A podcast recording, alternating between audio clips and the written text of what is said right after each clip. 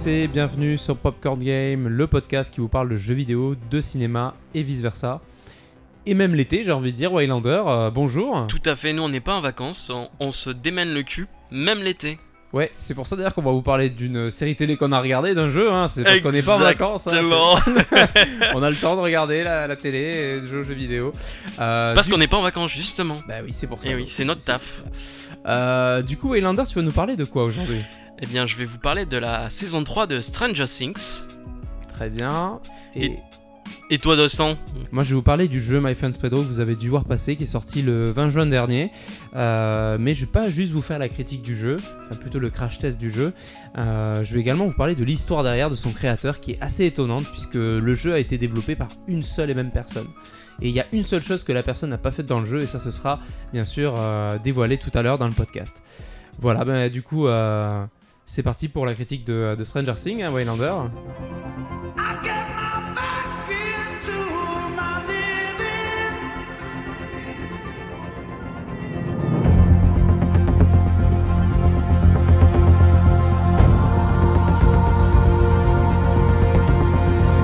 Eh bien, du coup, je vais commencer par une petite blague euh, sympathique pour mettre euh, l'atmosphère de ma critique en place. Donc, alors, euh, qui c'est qui fait Stranger Things Alors, les, deux, les Duffer Brothers font Stranger Things, et bientôt, les Duffus Brothers feront Strangest Things. J'ai pas compris. C'est tout à fait une blague euh, anglophone et pourrie que je viens de balancer. Pour ouvrir ma critique, voilà. Euh, je, je ne l'expliquerai pas, je vous laisserai la réécouter. Euh, Donc- toujours pas compris. c'est pas grave, je, je ne me lancerai pas dans l'explication de cette blague. Donc j'ai été à la fois emballé et déçu par cette saison qui reprend les ingrédients habituels, euh, en particulier toutes les références aux 80s dont on a l'habitude et euh, pour laquelle du coup euh, Stranger Things est connu. Donc il y a une sorte de schizophrénie chez moi en ce moment sur, sur cette saison que je vais essayer de diluer au travers de ma critique du coup. Donc pour replacer un petit peu la saison 3, où est-ce qu'on en était à la fin de la saison 2, qu'est-ce qui s'était passé?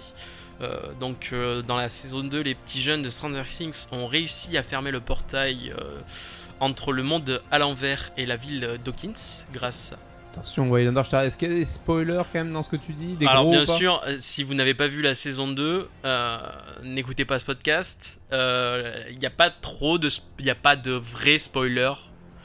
Il n'y a pas de vrais spoilers. Mais quand je parlerai de sujets un petit peu touchy, je dirais bouchez-vous les oreilles. Ah ok, très bien, Voilà. très bien. Ok, merci de prévenir en tout cas. Donc alors, euh, je reprends. Donc euh, dans la saison euh, 2, les petits jeunes de Stranger Things ont réussi à fermer le portail entre le monde à l'envers et la ville d'Hawkins grâce à Millie Bobby Brown, l'ac- l'actrice alias Eleven. Les monstres, pour rappel, c'était des sortes de chiens de l'enfer à la Ghostbusters avec une tête euh, de euh, fleurs de hum, de euh, mince euh, comment ça s'appelle De euh, fleurs dégueulasses. De fleurs dégueulasses. Tu peux ouais, dire tu ça, sais, hein, mais, ça passe. ouais, hein. mais tu sais les, les fleurs de maïs, pas des maïs, les c'est tournesol, voilà Ah, graines de tournesol. Donc les monstres faisaient passer à des têtes de tournesol, hein, effectivement. Et donc euh, pour la troisième saison, l'histoire, sans spoiler, reprend la menace russe tant redoutée lors de la guerre froide.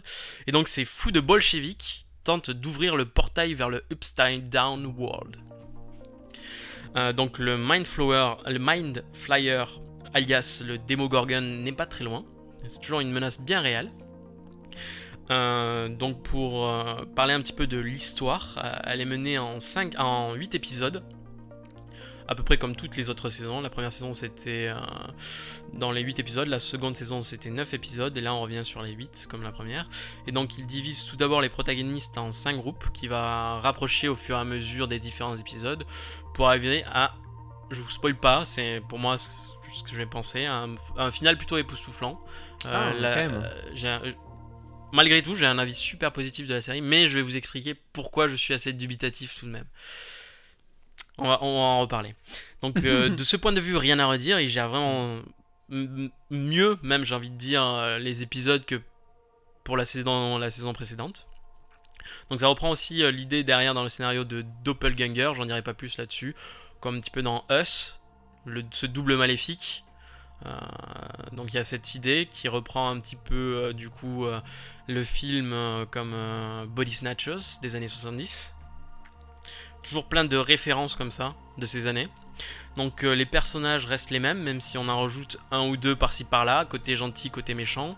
En particulier côté méchant, puisque c'est plus euh, les mêmes méchants, c'est plus l'État américain, là c'est euh, le méchant russe. On revient à cette, à cette peur du russe, tant, tant mis en avant dans les années euh, 80. En particulier le bad guy, ici qui est vraiment un archétype de cette, euh, de cette menace. Euh, du coup, comme on a pu le voir par exemple dans Rocky 4 avec euh, Dolph Lundgren, où Rocky se battait contre le russe, Dolph Lundgren, ce grand blond ultra carré et baraque. Donc ici, on a un petit peu le même stéréotype euh, de méchant qui représente un petit peu euh, tout ce que la Russie a de plus mauvais. Et en même temps, euh, il a ce, charisme de ces héros des années euh, 80 ultra testostéronés, comme pouvait l'être Schwarzy dans, dans Commando, qui tient son M16 au niveau de la ceinture et des fois est un petit peu dans le tas. Et ça fonctionne plutôt pas mal, j'ai envie de dire.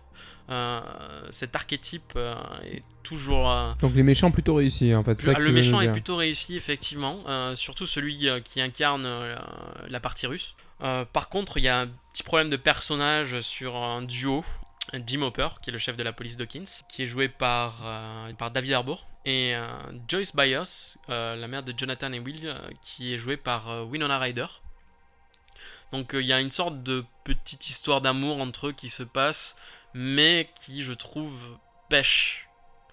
C'est pas, c'est pas ouf.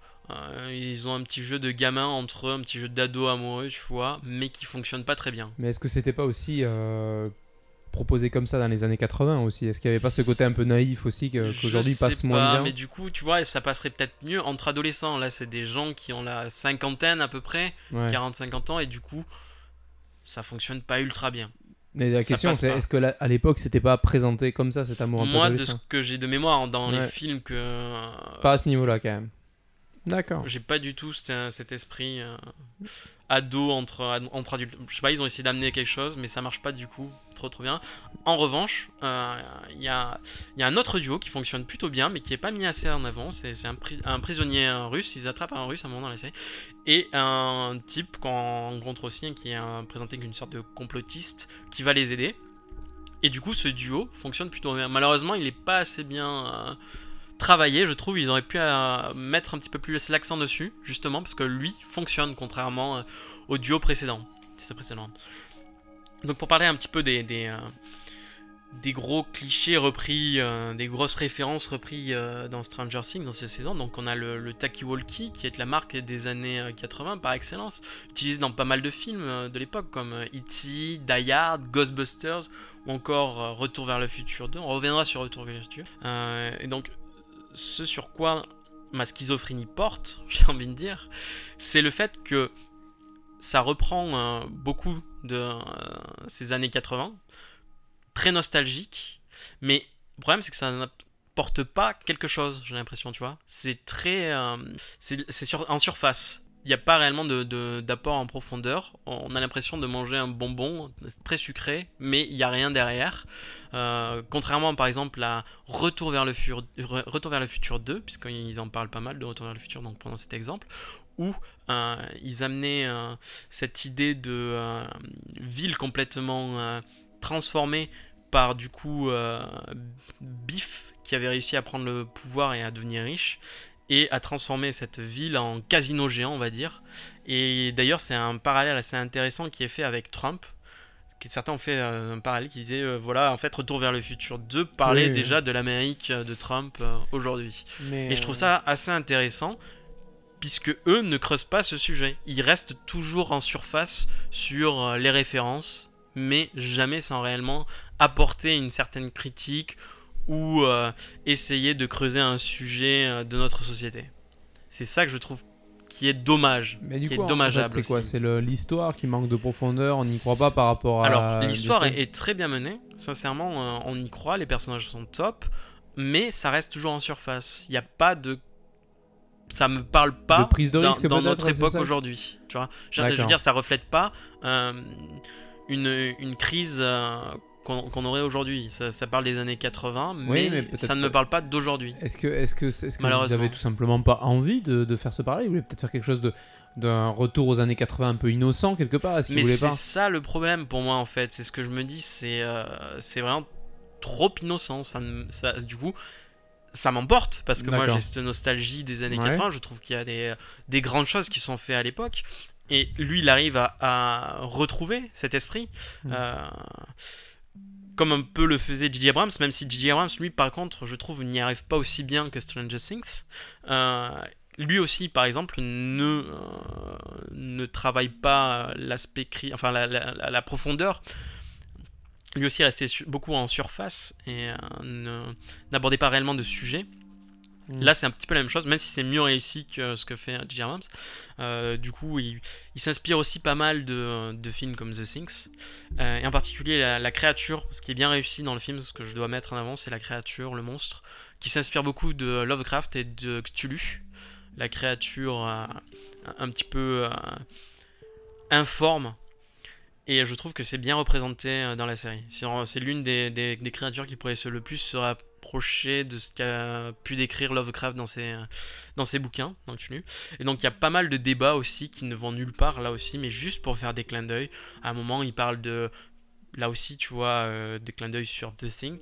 Euh, The Thing, c'est euh, un remake de John Carpenter dans les années 80 d'un film qui s'est passé, d'un film de science-fiction des années 50. Et donc là, il y a un petit débat là-dessus. Un moment, dans un magasin, il y a un débat à un moment aussi sur un Coca-Cola, tu vois, sur euh, comment on pourrait aujourd'hui euh, avoir notre Coca-Cola zéro et leur, euh, le Coca-Cola normal. Il y a un petit débat là-dessus. Il y a un autre débat aussi, enfin, il y a une autre. Je vais te poser les questions du coup. Pourquoi est-ce que Back to the Future s'appelle Back to the Future Pourquoi est-ce que Retour vers le futur s'appelle Retour vers le futur? Euh, Parce qu'ils, c'est pas parce qu'ils sont re- de retour du futur. Ils sont Retour. Parce que du coup, il y a ce débat dans le. Il y a la fille qui, à un moment, qui explique ça à un des protagonistes parce que du coup, euh, il doit revenir. Parce qu'il est allé dans le passé Ouais, il doit et il doit revenir dans Ouais. le futur.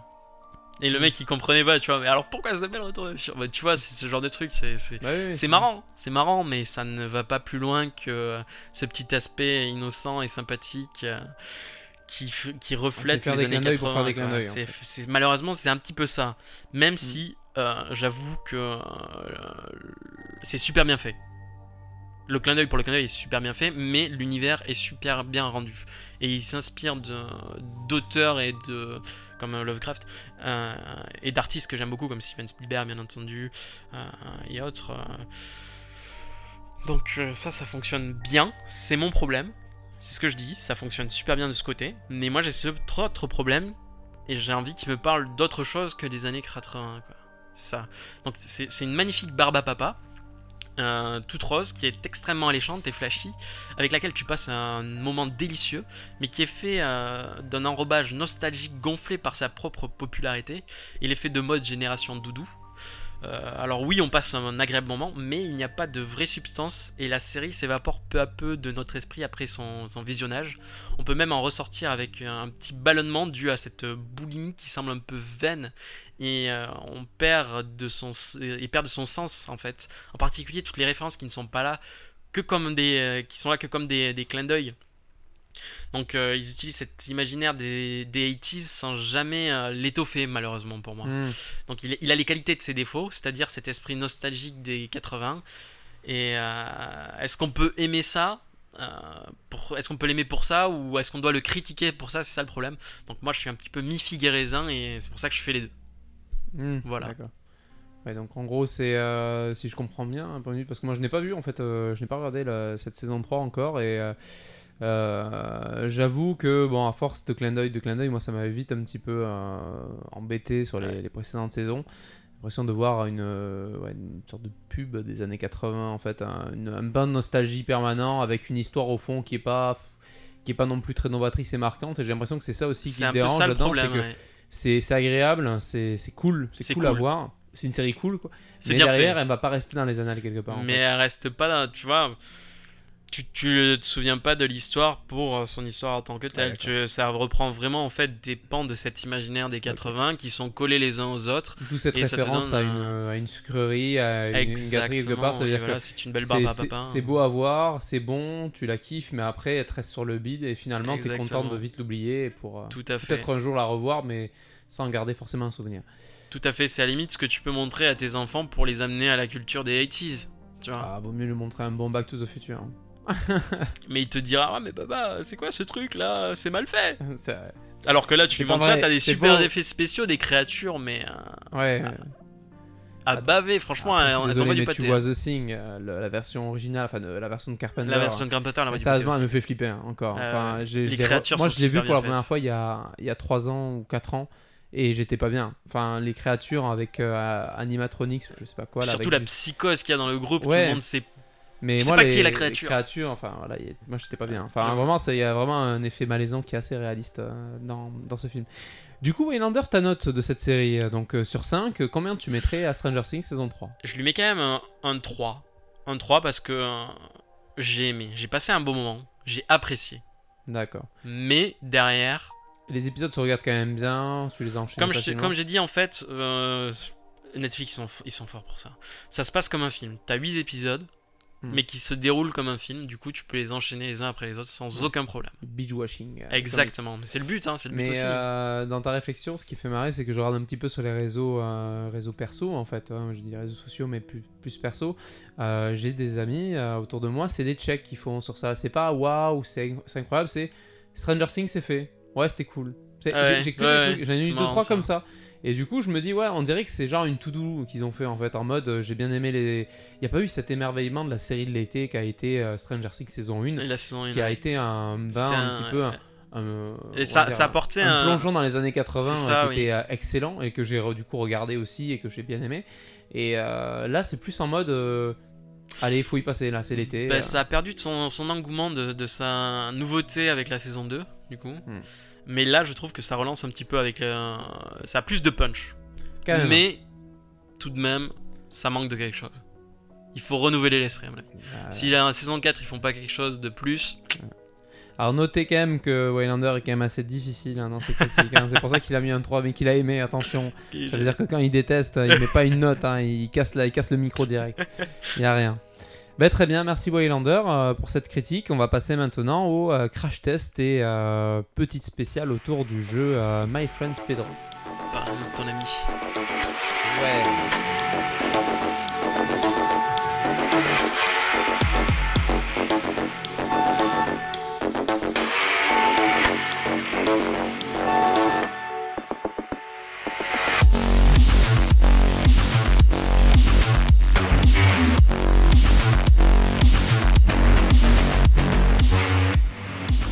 Alors, My Friends Pedro, un drôle de nom pour un drôle de jeu, euh, qui est sorti le 20 juin dernier sur euh, Nintendo Switch et sur PC. Euh, un jeu qui nous vient des- de l'éditeur un, petit fou- un petit peu fifou euh, Devolver, que j'affectionne tout particulièrement, spécialisé dans des, dans des productions très, très hautes en couleur. Euh, et qui a été développé par un petit studio d'une personne euh, qui s'appelle euh, Dead Toast.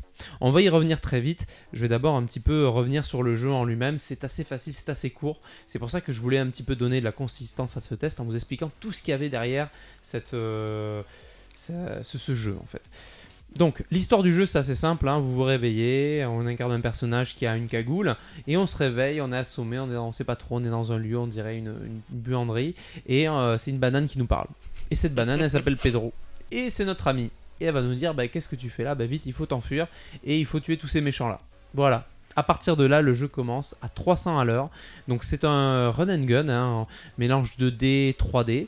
Euh, donc on court de gauche à droite, vraiment très classique. On fait des sauts assez stylés, des roulades, il y a des ralentis, on fait des sauts périlleux. Euh, on joue avec les plateformes, c'est vraiment très très euh, très fluide. Euh, on peut tuer des gens, enfin c'est la, manière de tuer des gens est, assez excellente. hein. Il y a beaucoup de ralentis, donc beaucoup de références que ça peut que ça peut être à John Wick, puisqu'il y a peut-être une histoire aussi de, de vouloir comprendre qu'est-ce qui s'est passé de vengeance. Donc il y a ça un petit peu qui est porté, même si l'histoire, comme j'ai pu le préciser, est assez simpliste. Euh, on a aussi ce challenge autour de tuer des gens, d'enchaîner, donc il y a vraiment ce côté scoring, ce qui amplifie encore plus la rejouabilité du jeu. ce qui est, euh, assez positif hein, euh, sur le sujet, parce que le jeu n'est pas non plus très long. On est sur un jeu qui va osciller vraiment entre 4 et 5 heures si vous mettez un niveau de difficulté plus ou moins élevé. Euh, bah, tu as pu le tester rapidement tout à l'heure, Royal Lander. Euh, moi, je l'ai fait euh, au début, j'ai commencé en facile et vraiment j'ai enchaîné tous les niveaux, donc je me suis un petit peu calmé et j'ai euh, remis en plus difficile, ce qui les rend faisables, mais beaucoup plus challengeant. J'avoue que moi j'ai commencé du coup en difficile et je, je meurs toutes les 3 secondes. Ouais. Voilà. Après, moi, Ça, j'ai- non, mais pour de vrai, toutes les 3 secondes. Voilà. Mais j'ai enchaîné moi derrière toi et j'y suis arrivé euh, plus facilement parce que dès que tu as commencé un petit peu à comprendre les mouvements, les skills, ça, oui. autour de ça, tu arrives plus facilement à éviter euh, les balles, à pouvoir euh, tuer les gens plus facilement. Et le jeu a un système de sauvegarde qui est assez intéressant. C'est-à-dire qu'avant avant chaque, chaque scène où il y a des personnes, puisqu'on avance vraiment, c'est on va dire limite salle par salle, ou on va dire environnement par environnement où il y a des personnes qui sont disposées. On a des tueries à faire dans ces salles-là, on va dire de manière plus ou moins stylée. Euh, et du coup, les sauvegardes sont faites juste avant. Donc même si on est en très difficile, euh, c'est pas très, c'est pas très embêtant de recommencer juste avant. euh, voilà. C'est vrai que tu recommences juste avant de, que le mec ressorte de sa porte ou sorte Voilà. du coin du mur et du coup tu peux recommencer assez simplement. Du coup, un jeu assez rapide, assez simple, vraiment, mais complètement barré. Vraiment, il y a des niveaux, mais qui sont assez euh, exceptionnels, très inventifs en, termes de level design, comme quand on est en train de se noyer, qu'on se trouve dans un niveau euh, avec des têtes qui, euh, qui ont les yeux exorbités, etc., où on doit sauter sur des plateformes qui rebondissent, ou en tournant sur nous-mêmes, on décolle. C'est vraiment, on a l'impression d'être vraiment dans un trip. C'est un trip. C'est assez étonnant. Après, le jeu moi j'ai vu quelques critiques passer, mais je suis pas totalement d'accord avec ça, qu'il est un petit peu terne, qu'il est répétitif. Certes, oui, il y a une mécanique de jeu qu'on apprend petit à petit, que l'on retrouve au fur et à mesure. Il n'y a pas non plus des niveaux qui sont totalement différents, mais je trouve quand même qu'il y a une variété de niveaux qui est assez intéressante. Euh, notamment quand on passe d'un niveau en voiture, en moto, qui est absolument. Moi, j'étais mort de rire, moi, ça m'a- fait penser à, des vieux films d'action, euh, c'était très drôle. Un niveau aussi où on tombe et on doit tuer des gens. Euh, un niveau où on est dans les égouts. Il y a plein de clins d'œil aussi un petit peu à, notre pop culture aussi là-dedans. Un niveau où on est dans les égouts et il y a notre banane, notre, notre ami Pedro qui nous dit Bah oui, bah ici, tu vas voir, c'est la planque des geeks et tout. euh, parce que dans tous les jeux des années 80, euh, t'es obligé de passer par les égouts, donc euh, ils s'y sentent bien ici. Et tu tombes avec des geeks cosplay qui, à chaque fois, t'attaquent, te sortent des vieilles répliques comme YOLO, GG, LOL, MDR, des trucs comme ça. Et ils arrivent avec des vieux habits. Un petit peu référence euh, à, des, jeux à la Dark Souls, etc. Ils essayent de te taper avec des vieux bâtons comme ça et toi tu les butes avec des flingues. Bon bref, il y a, il plein de passages, on va dire, je vais pas tout vous détailler, je vous laisse la surprise dans le jeu. Euh, bonne rejouabilité, Euh, vraiment moi je, l'ai trouvé quand même assez bien rythmé et varié. Voilà, il y a ce petit côté durée de vie qui est, qui est quand même à noter, mais moi je vous conseille de le faire en, euh, de le faire en difficile. Ça va vraiment vous, challenger. et euh, vraiment, ça, ça peut faire durer la durée de vie. Et moi, j'ai vraiment envie de refaire les niveaux après derrière, d'essayer d'améliorer le score parce que c'est quand même assez sévère en score. hein. Euh, souvent, j'étais à, assez comme consternant, quoi, au début en tout cas. hein. C'était c'était assez dur. Et euh, le seul, la seule chose que je peux trouver un petit peu difficile, et j'avoue que ça peut être aussi un point négatif et aussi positif, c'est aussi le gameplay qui. Euh, à la manette par rapport à la souris, c'est un petit peu dur pour viser. Parce qu'il faut bien sûr, euh, voilà, on arrive dans une salle, il faut euh, pouvoir viser toutes les personnes autour. Et on sent que ça a été quand même fait un- quand même pour le PC, on a l'impression parce que un petit peu comme Hotline Miami où on peut plus facilement vraiment euh, faire pivoter son personnage pour viser les personnes autour de nous. Là avec le joystick, on a quand même ce côté au début, il y a quand même une prise en main à prendre puisque vous dirigez votre personnage avec le joystick gauche et c'est avec le joystick droit où vous faites pivoter la visée pour viser les personnes autour de vous et parfois il faut en verrouiller un pour tirer avec un bras euh, sur une personne avec l'autre bras sur l'autre personne. C'est un petit peu difficile, mais euh, ça se prend en main. Voilà. Donc, My Friend Pedro, pour le crash test, euh, on y est bientôt, hein, c'est quasiment fini. Donc, on est pour la note, puisque nous, vous savez, donc crash test implique un prix conseillé. Donc, le prix de vente de My Friends Pedro est de, euh, dans le public est de 19 euros aujourd'hui. Vous pouvez peut-être le trouver en promotion encore sur Steam. Euh, Nintendo eShop, je crois que c'est fini, il est en promotion lancement. Euh, notre prix conseillé, nous, de ce crash test, est plus aux alentours des 15 euros. C'est un jeu très sympathique, mais c'est vrai avec une durée de vie un petit peu limite, il n'y a pas de multijoueur, et il y a vraiment cette petite difficulté à prendre en main sur Nintendo Switch, le jeu, mais il y a surtout une belle histoire derrière. Et du coup, on va passer à la seconde partie de cette euh, rubrique sur euh, My Friends Pedro. Euh, alors, qu'est-ce qu'il y a derrière le jeu? Alors, il y a une personne, une personne, un Suédois, Victor Agrin, Agrin, Je, bon, je pense qu'on va l'appeler, mais Victor Agrid. je pense que c'est son. Euh, tu peux l'appeler. Hagrid, voilà, il s'appelle euh, qui est la personne derrière ce jeu. C'est le dirigeant et l'unique salarié de la société Dead Toast. C'est la personne qui a fait le jeu tout seul. Euh, après, on verra en combien de temps. J'ai un petit, euh, un petit quiz, euh, mais au moins pour toi, Waylander, hein, qui, est, qui est en face de moi et qui m'entend. Alors, c'est, il a commencé à faire des jeux vidéo à 9 ans. Alors, il y a une petite interview de lui que j'avais regardé. Euh, il a commencé en faisant des choses sur disquette avec Cowboy. Ensuite, il a fait aussi des mods pour Half-Life 1, dont un. Alors, moi, j'y ai pas joué personnellement, mais je pense qu'il y en a peut-être euh, certains d'entre vous qui ont joué, qui s'appelle Le Spécialiste, The Specialist, où on pouvait affronter, donc, euh, avec le moteur d'Half-Life 1, des personnes au ralenti, un petit peu à la Matrix. Euh, donc là, ça a pas mal décollé pour lui, puisque vraiment, c'est quelque chose qui a été marquant pour lui. Et ensuite, il a fait pas mal de jeux Flash. pour ses études, il a beaucoup fait de jeux Flash et il a aussi aidé des amis. Il a aidé des amis à faire des tests de jeux et au final, il s'est fait embaucher dans une entreprise qui s'appelle Media Molecule. Media Molecule, qui est une, euh, une société bah, qui a développé Little Big Planet pour Sony. Et du coup, il a été salarié d'une euh, Nice. d'une très belle histoire, une société voilà, qui a développé une belle licence donc euh, chez lui, donc dans sa société qui est en fait sa maison, son bureau. Euh, il a, on a des petits posters de, avec des sortes de disques d'or de Little Big Planet euh, 1, 2, euh, un- etc. Donc quand même, c'est une belle histoire. C'est pas n'importe qui.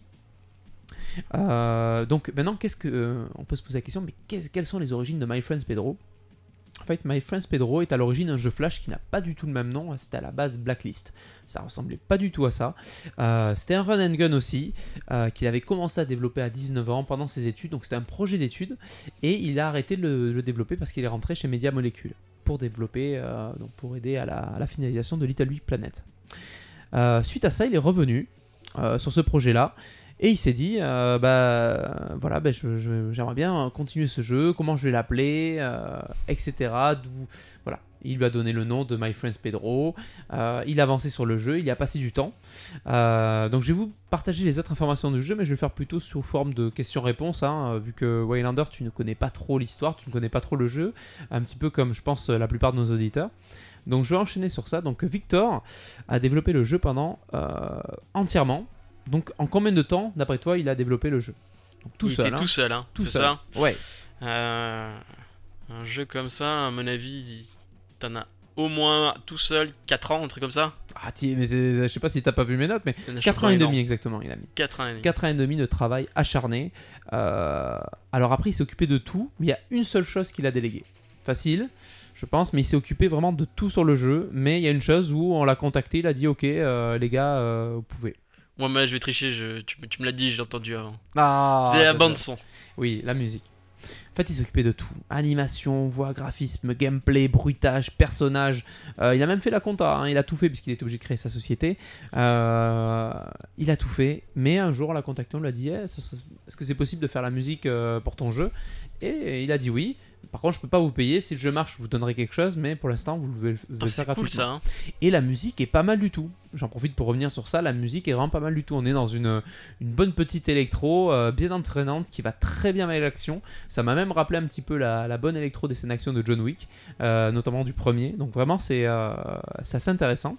Alors, pourquoi une banane? Pourquoi Pourquoi une ami banane? ça est une banane? La réponse est toute simple. Parce Pourquoi que une- les bananes viennent de l'équateur. Parce qu'elles sont diaboliques. Les bananes sont diaboliques. Euh, non, en fait, c'est parce que c'est plus Parce qu'une facile à banane, animer. tu, tu- Ah d'accord. tu peux l'éplucher, j'allais dire. non, c'est un développeur, c'est parce que c'est plus facile à animer. Et aussi parce que je pense qu'il est un peu barré. Mais C'est vrai qu'une est- banane, en fait, ça n'a aucun mouvement. Eh oui. Tu ça. peux pas la plier où que ce soit. C'est ça. Donc, c'est une banane, elle a un petit sourire, elle a une tête, euh, voilà, trop bizarre. C'est très drôle dans le jeu d'ailleurs parce que la banane, euh, voilà, nous indique des choses. Et moi, je trouve ça très drôle qu'une banane me dise de tuer des gens. Euh, ça m'arrive tous les jours. hein. C'est vrai que t'as dans les films, enfin, dans, dans les trucs, t'essayes toujours de tirer avec une banane aussi, tu vois. Tu utilises une banane ah, pour il y a tirer. peut-être. Aussi, pense- il il a pas été truc si loin. hein. Vraiment, dans son explication, c'est juste, euh, bah, c'est plus facile à animer. C'est plus facile. Euh, pourquoi My Friends Pedro? Pourquoi ça? Pourquoi ce titre? C'est voilà. Pourquoi? Pourquoi pas? Exactement. Putain, je vais arrêter de jouer avec toi. hein, c'est pas drôle. Donc, euh, ben en fait, il je- cherchait un il y a titre. un prix à la fin. Il cherchait un titre Euh, on verra. il cherchait un titre et vraiment il trouvait pas. Voilà, il voulait pas faire un titre genre comme il avait fait pour son jeu Flash Blacklist. Il voulait autre chose. Et euh, en rentrant un soir, voilà, il était un peu là. Bon, qu'est-ce que je vais mettre comme titre? Et sa femme, elle lui parle la journée. Voilà, ah, ben, j'ai, j'ai- j'ai vu mon, mon ami Pedro aujourd'hui. Il s'est dit, mais attends, ça l'a fait marrer. mec? J'ai vu euh, voilà mon ami My Friends Pedro et du coup il s'est dit bah vas-y je vais l'appeler comme ça mon ami Pedro c'est une simplicité mais moi je, trouve ça, assez extraordinaire vraiment parce que euh, c'est des choses qui ont l'air on va dire euh, ça a l'air illogique quand tu le vois mais au fond ça l'est aussi je pense pendant la création. Et au final ça passe. C'est ça qui est assez drôle dans l'histoire. Euh, et après on va finir par, une question assez intéressante. Mais comment Devolver s'approchait de lui? Comment ils se sont rencontrés? Parce qu'à la base il développait son jeu dans son coin. Voilà. Comment ça s'est fait? Je sais pas du tout, mais je dirais peut-être, je sais pas, par le groupe de musique ou euh, non. non ça aurait été une Aïe, belle histoire ça aurait mais été non. une belle histoire. Non. En fait, euh, notre cher Victor, il, est, bah, il sait utiliser un petit peu les moyens du bord. Donc, il avait publié des vidéos Les où il faisait des, des kills un petit peu sympas. Et euh, t'as Devolver qui a publié une phrase où il a marqué Wow, un truc comme ça. Alors, Devolver qui te contacte un peu content. Et après, ils ont échangé. Et après, ils se sont rencontrés, ainsi de suite. Et il y a une remarque intéressante dans l'interview. Et euh, moi, elle m'a- pas mal interpellé. Euh, certains membres de, l'éditeur, donc Devolver, ont découvert euh, des images de, euh, de My Friends Pedro, mais pas sur YouTube, pas sur Twitter, mais quelque part dans un, sur un réseau social un petit peu troll. Est-ce que tu vois duquel je parle? Un petit peu troll. Oui, un réseau social où tu partages des choses un petit peu drôles?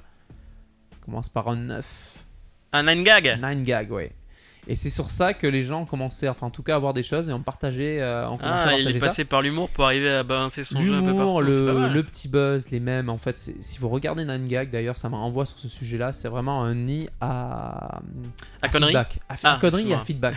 Parce que les gamers sont des trolls dans le cœur. Dans, dans- dans l'idée, on est, on est un petit peu des trolls. Absolument pas, jamais. Et, euh, et du coup, quand vous avez un, un, un buzz, un bad buzz ou quelque chose, ou un troll autour d'un sujet, quelque chose qui est ridicule, euh, une Xbox qui coûte trop cher, plein de sujets autour de ça, euh, un jeu qui est moche, n'importe, ça arrive sur ça. Ou un jeu qui est bien. Moi, j'ai vu plein de choses dans l'avant-première que je ne connaissais pas. Et moi, les premières images de My Friend Pedro, avant que je sache que ça s'appelait My Friend Pedro, je les ai vues aussi sur Nine Gag. Et euh, j'ai trouvé ça assez ingénieux. Voilà. Le mec est fort. Et oui. Donc voilà, donc une, une grosse histoire, un petit jeu bien sympathique et euh, au fond euh, quelque chose qui nous prouve encore qu'aujourd'hui euh, c'est possible. Si vous aimez les jeux vidéo, si vous avez envie de, de partager un délire, si vous Que t'as vraiment- 4, 4 ans et demi de ton temps devant toi. voilà, bon, il faut avoir du talent, du temps, il y a tout ça, mais c'est possible aujourd'hui de sortir des choses. Et euh, c'est pour ça que ce jeu, je le trouve très sympathique. Je pense qu'il y a aussi ce petit côté d'âme qu'il y a derrière que j'aime beaucoup. Et faut le dire ce qui est, c'est un gros défouloir. On sent que la personne derrière a un bon délire. Et c'est hyper agréable de voir qu'il y a un être humain derrière, un vrai être humain, qui a pris du plaisir, qui s'est fatigué à développer ce jeu vidéo. Voilà pourquoi aujourd'hui, je voulais vous parler de My Friends Pedro, un jeu que j'affectionne tout particulièrement. Et même si on l'a pas mis la note maximale, on l'a pas dit, achetez-le au prix fort. Achetez-le tout court. Voilà. C'est vrai que moi j'ai joué, euh, allez, 2-3 minutes. Et sincèrement, tu, tu tombes accro assez rapidement. J'avais envie d'aller plus loin. Ça va. Bon, après, le niveau de difficulté était un peu haut pour moi, donc ça me faisait chier de crever toutes les 5 secondes. Mais ça te Mais- donne envie de jouer. Moi, je l'ai fini, mais en une traite. Enfin, je l'ai fait en une traite. Je ne pouvais plus m'arrêter. C'était dingue. Non, mais c'est Après, vrai. j'ai augmenté un peu j'avoue. le niveau de, de, de- de difficulté. Ouais, j'ai eu du j'imagine. mal, mais j'ai continué à le finir d'une traite. J'imagine qu'au bout d'un moment, si c'est trop facile, euh, Ouais, C'est non, marrant. c'est. faut augmenter la difficulté. Je Faut pense augmenter quand la t'es bien habitué. euh, Mais c'est très drôle. Vraiment, c'est c'est très drôle. Et voilà, comme vous avez pu le voir, il y a quand même une belle histoire derrière. Euh, et j'espère qu'il y aura des DLC. Voilà, pour l'instant, euh, notre cher Victor est parti en vacances après oh non, 4 ans de pas travail. comme nous, quoi. Et ouais. Comme nous. Et euh, il y a moyen qu'il y ait des DLC, euh, des mises à jour, je pense, parce que voilà, pour l'instant, il est content de laisser son ami Pedro un petit peu de côté. Euh, et c'est Il, un beau il nous l'a, il nous laissé euh, pour qu'on le garde. Voilà, et ben on va bien le garder. moi, je vais- En tout cas, moi j'y rejoue, euh, j'y rejoue très souvent. Voilà. Bah c'était tout pour moi. Euh, c'était tout aussi pour toi. tout pour moi aussi, je pense. Enfin, à moins que t'aies un cadeau à me filer maintenant parce que j'ai gagné. Ah, je vais attendre que le micro soit coupé. Ok Bon, Euh, merci à tous euh, d'avoir écouté ce podcast. N'hésitez pas à laisser un commentaire, à partager aussi ce podcast à vos amis, euh, ou aussi voilà nous faire euh, vos feedbacks sur ça, si vous voulez qu'on traite d'un sujet en particulier. À nous mettre un Tipeee. Bon, on n'a pas de Tipeee, mais. de- N'hésitez pas à le créer pour nous. à le créer pour nous, nous envoyer un petit billet, Ouais, voilà. un petit billet de 20 francs, ça peut être sympa. Et On prend les bitcoins aussi. les bitcoins, les Ouais. fameux. Ouais. Et euh, en tout cas, voilà, à très vite pour un prochain podcast, euh, voilà, autour du jeu vidéo, du cinéma Et ciao. et vice versa. Bisous. Bisous.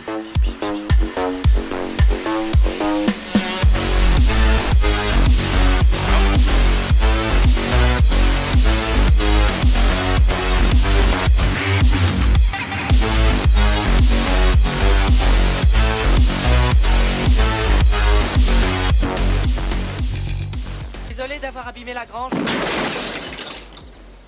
un mutant Il a déjà pris forme humaine. Descends-le.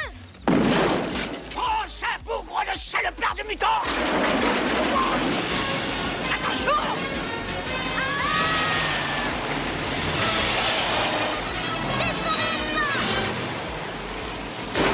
Mon pain. Fin Dieu Il a tué un de mes pains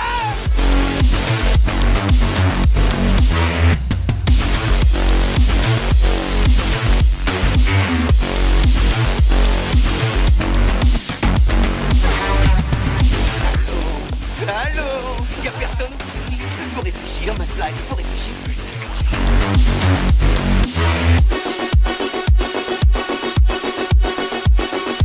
La route Là où on va, on n'a pas besoin de route.